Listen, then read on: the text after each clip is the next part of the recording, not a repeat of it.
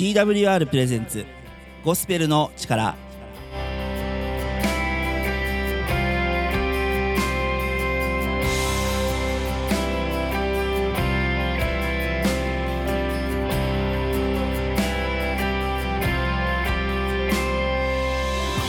皆さんいかがお過ごしですか？TWR がお送りするゴスペルの力本日も始まります。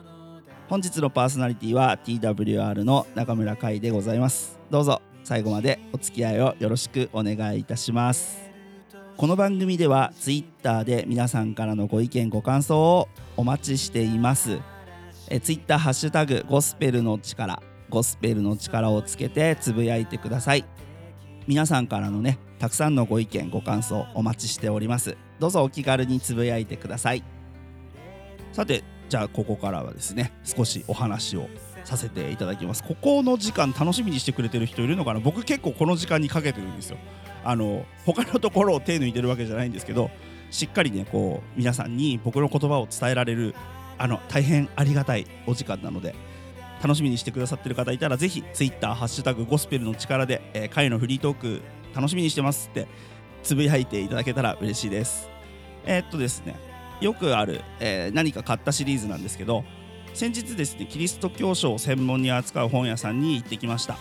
でその中でですね何、えー、かあったら買おうと思って思わず気になって衝動買いをしてしまったものがありまして、えー、じゃんってここに ラジオじゃ見えないですよね。えっ、ー、とですね聖書検定ギリシャ語公式テキストなるものを買ってしまいました、えー、先日でツイッターでもつぶやいたりしたんですけどギリシャ語の教科書でございます。初心者でもわかる。初心者から始められるギリシャ語の教科書。びっくりですよね。僕もびっくりしてるんです自分で。なんでギリシャ語の本なんて買ったんだろう。なんてとか言っちゃった。なぜ買ってしまったんだか。なんかねその時もうねパッと見で欲しいって思っちゃったんですよ。なんだか。飾られてるのを見て。でしかもどうやら在庫がなさそうでその飾られてるのがラストワンだったようで。なんかこれ買わなきゃいけないんじゃないだろうかっていう気になっちゃったんですね。で悩んで悩んで 結構悩んだ挙句に買いました。で本当にちょこちょこです。もうすんごいちょこちょこ手をつけているんですが。でギリシャ語はねいろんな人から難しいよって言われてたんですよ。でね本当に難しいんですギリシャ語。まずアルファベットが、えー、僕たちに馴染みのないアルファベットなんです。いわゆるその英語のアルファベット。とかあと僕スペイン語少しやるのでスペイン語のアルファベットとも違う。うん。このギリシャ語の文化圏のこの文字は初めてだぞっていうそんな感じでですね、えギリシャ語を手に取って始めております。しかしねあのギリシャ語への憧れっていうのは、えー、クリスチャンになってから結構ずっとあって聖書を一度言語で読んでみたいななんていうことをね思っているんですよ。これでも。いつもこんな軽い話ばっかりしてますけどあの軽い話というかね軽く話しちゃってますけどあのギリシャ語で聖書を読んでみるっていうのは本当にやってみたいと思ってます。結構ねそのね先生方牧師先生方のメッセージとかでもギリシャ語で言うとなんとかででこの意味はなんとかでっていう解説が入るんですね。もうそれがねなんかそうやってあギリシャ語で読むとそういう風な喜びがあるのかとかそういう風に感じられたりするのかとかあのいろいろね新たな発見というかそんな意味知らなかったわっていうかそんな意味があってとかこの聖書の翻訳がまたねあのどんなものかっていうのも分かってくる。すごくねあのなんていうのかな。うんもう本当に憧れみたいなもんですよね。さっきも言ったけど。でもしかしですよ。しかしその聖書を読めるようになるまでの道のりはきっと遠いですよね。それでもあの別にスラスラこう何て言うのかな。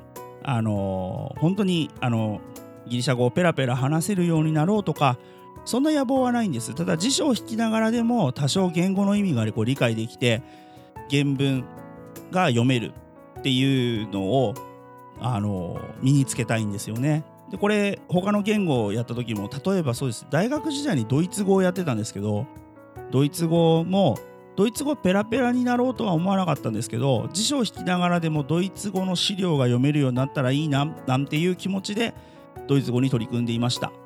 で語学学習は本当にねあのこれ好き嫌いがすごい分かれて語学よくやるねって。そんな趣味あんの？すごいねなんて言われたりすることもあるんですけど僕はどうも語学学習が性に合っているようであの丸暗記とかするのは結構苦手な方なんですけど英語とか、まあ、スペイン語とかここがこうなってこうなってこうなるのねみたいなのを勉強するの楽しいです。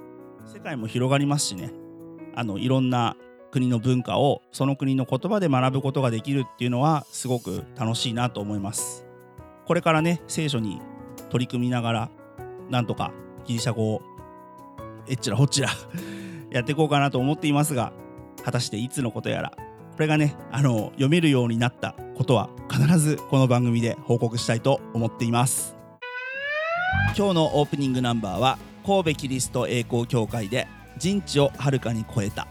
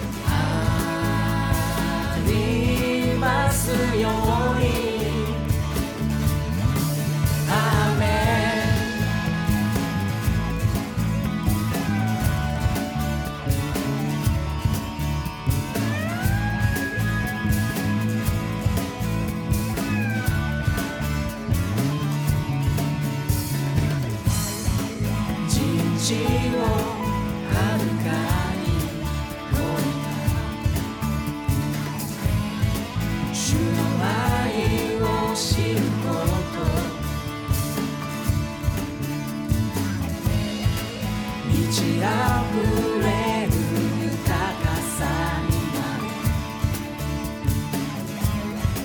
る私を見出して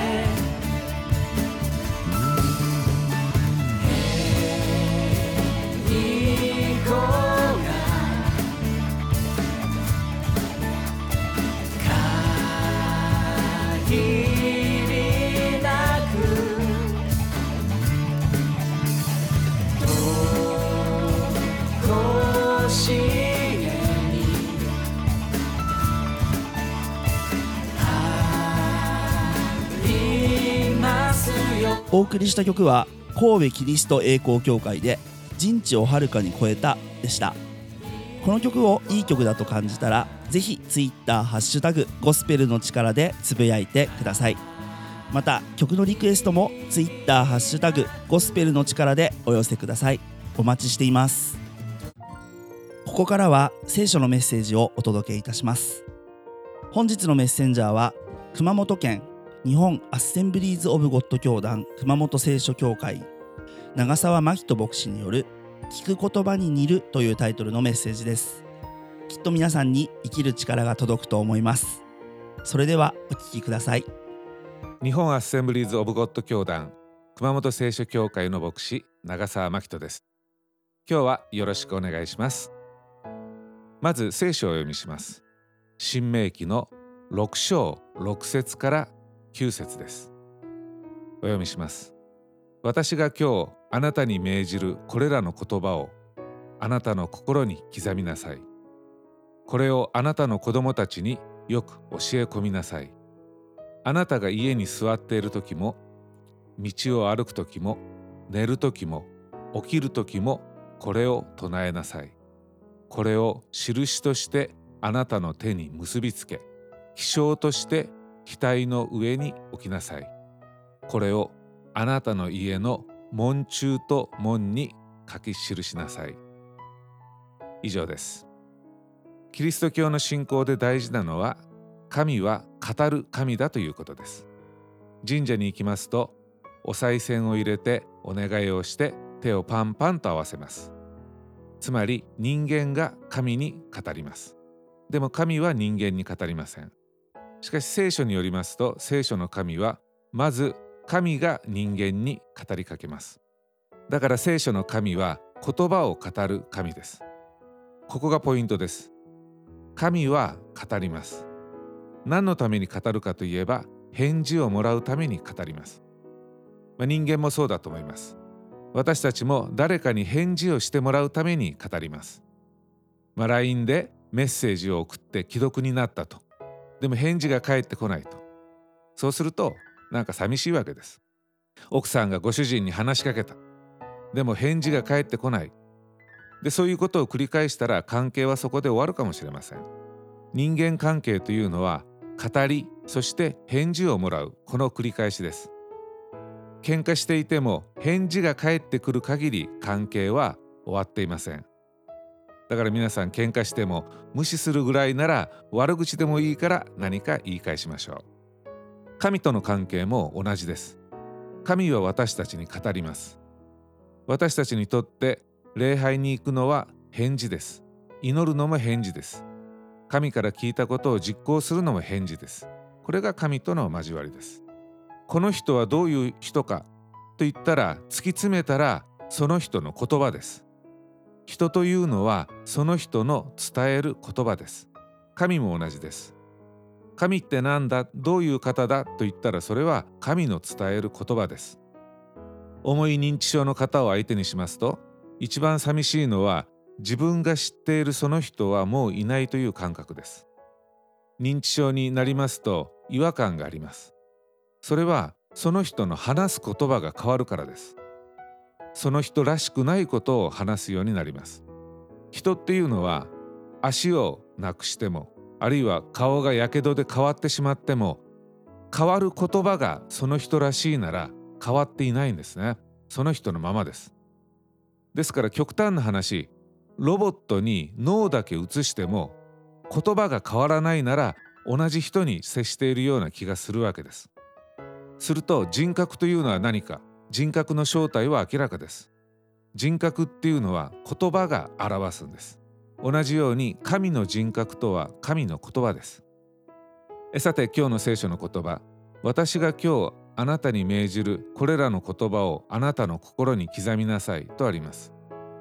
神の言葉を心に刻むっていうのは神の人格を心に刻むっていうことです。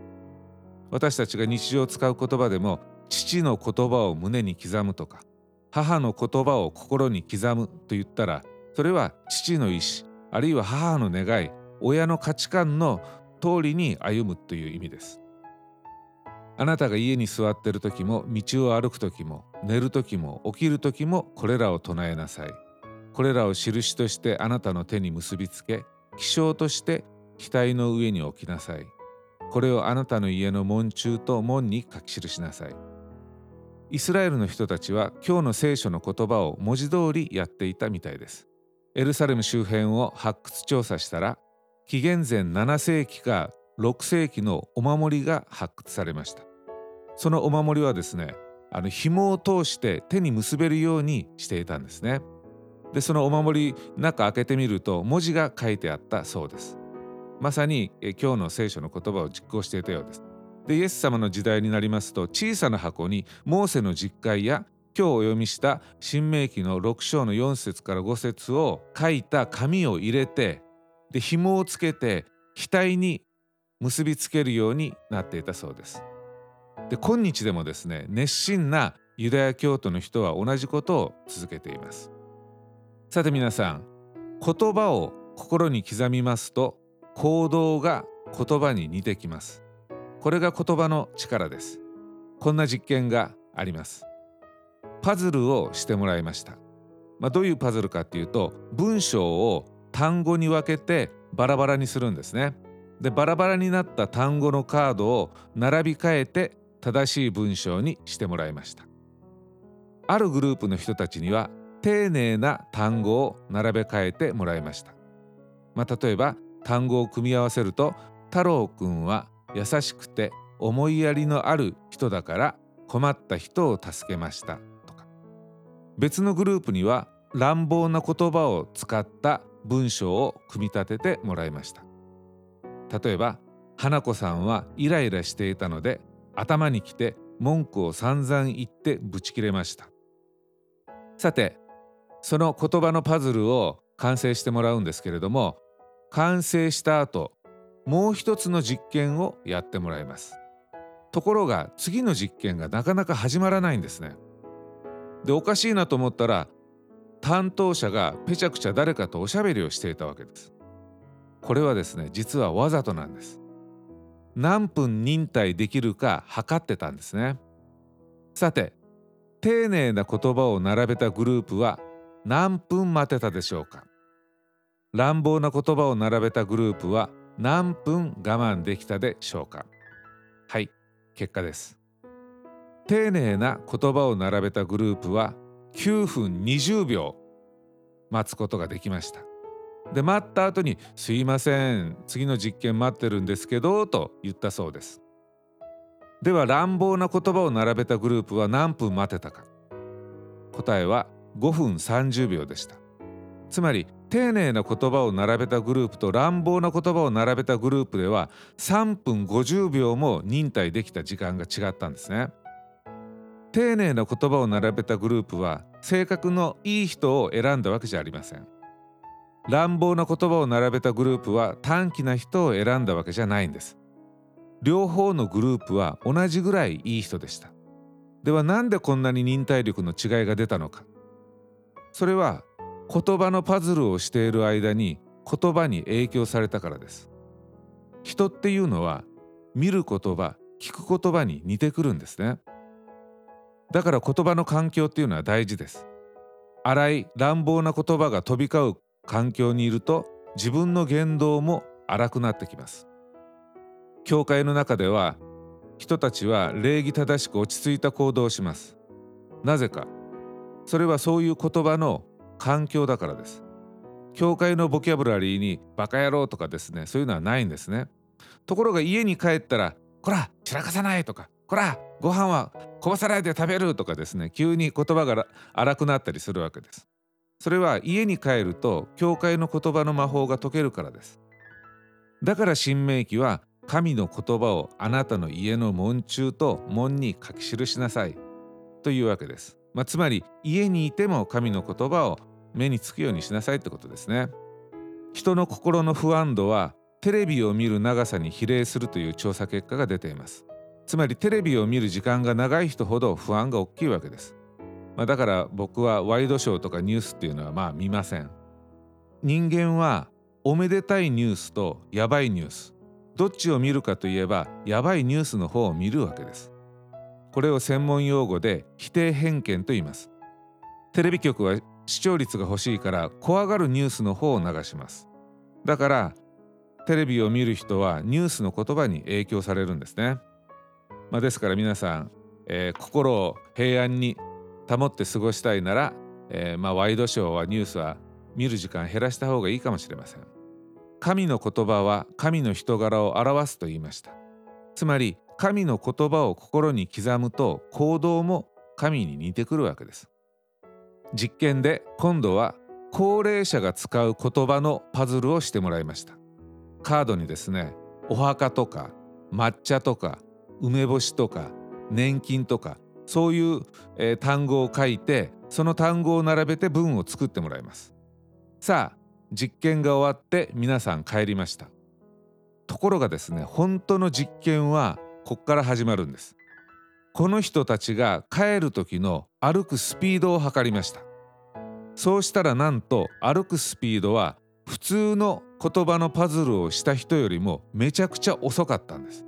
それはなぜか高齢者が使う言葉を使ったからです。つまり高齢者が使う言葉でパズルをしたら自分の歩く速さも高齢者の速さに似てきちゃったんですね。しかもこの実験を受けた人たちはニューヨーク大学の大学生でした。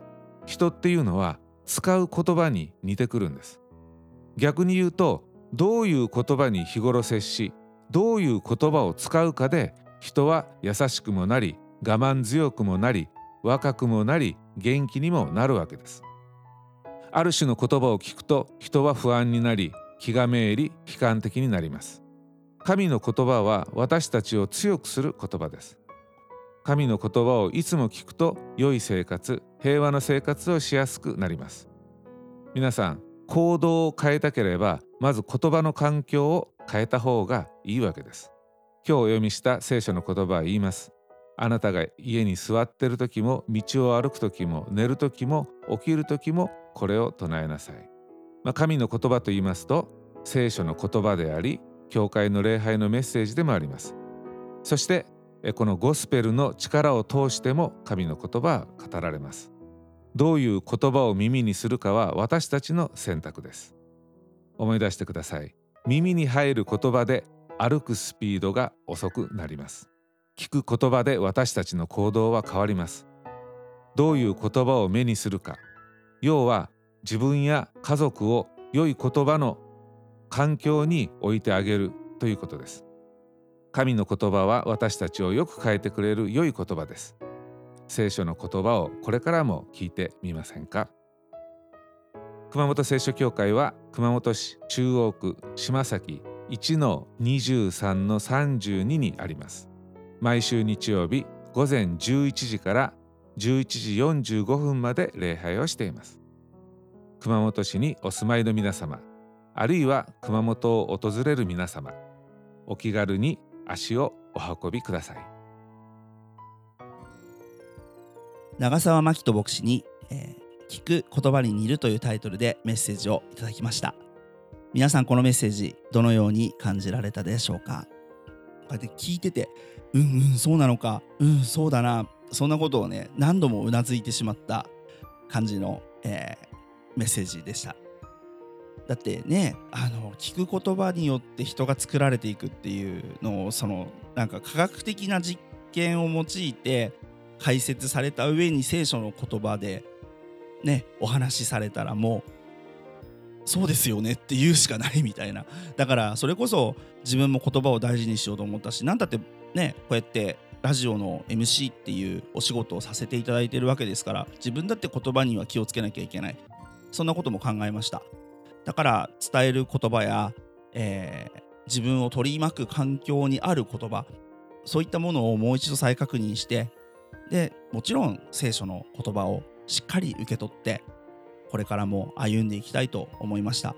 聖書の言葉によって自分自身がこれから作られていくんだったらきっと素晴らしい人生になると思うんですよね。だから聖書もしっかり読まなきゃとも思いました。皆さんはどのような感想をお持ちになりましたでしょうか？ぜひ Twitter ハッシュタグゴスペルの力でお聞かせください。ここからはエブリマンアウォーリアのショートプログラムをお送りします。それではお聞きください。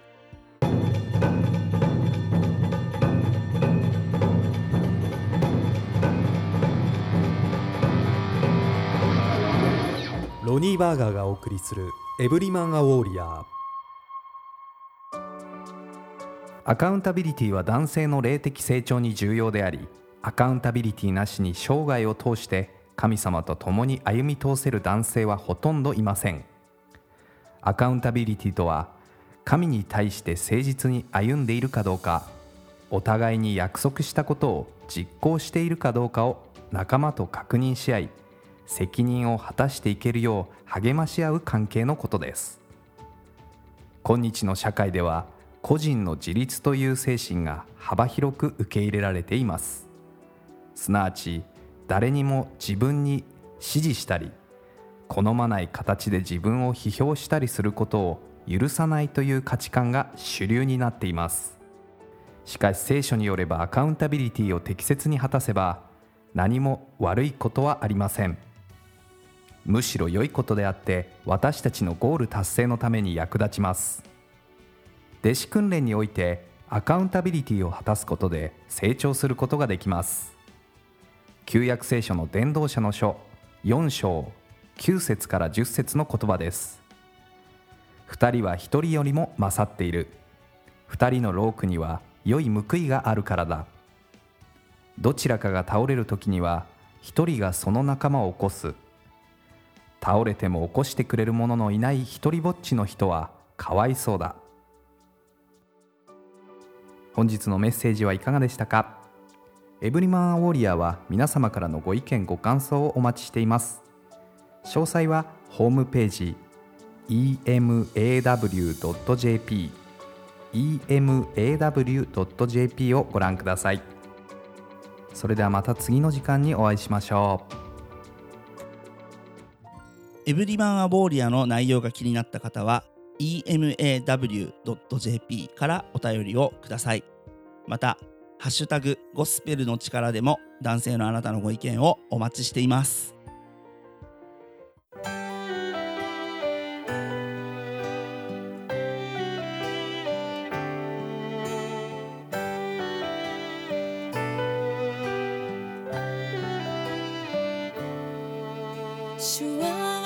さてエンディングのお時間でございます。皆様最後までお聞きくださりありがとうございました。今日のゴスペルの力いかがでしたか、えー楽しかったよ。面白かったよ。癒されたよ。力をもらったよ。そんなようなメッセージございましたらぜひぜひ Twitter ハッシュタグゴスペルの力ゴスペルの力でつぶやいてください。ご意見ご感想はお聞きの放送局でも受け付けておりますのでぜひぜひお送りください。TWR の最新情報はホームページ twrjp.org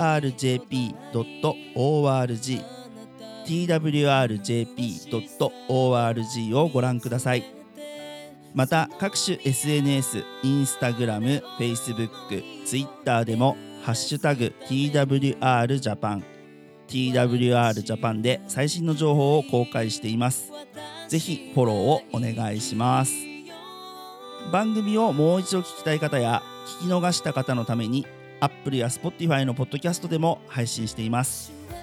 TWR ジャパンゴスペルの力で検索しお聞きください。ぜひねポッドキャストでもゴスペルの力楽しんでください。それでは時間となりました。本日のパーソナリティは中村海がお送りいたしました。どうかお聞きの皆さんの上に神様の豊かな祝福がありますように。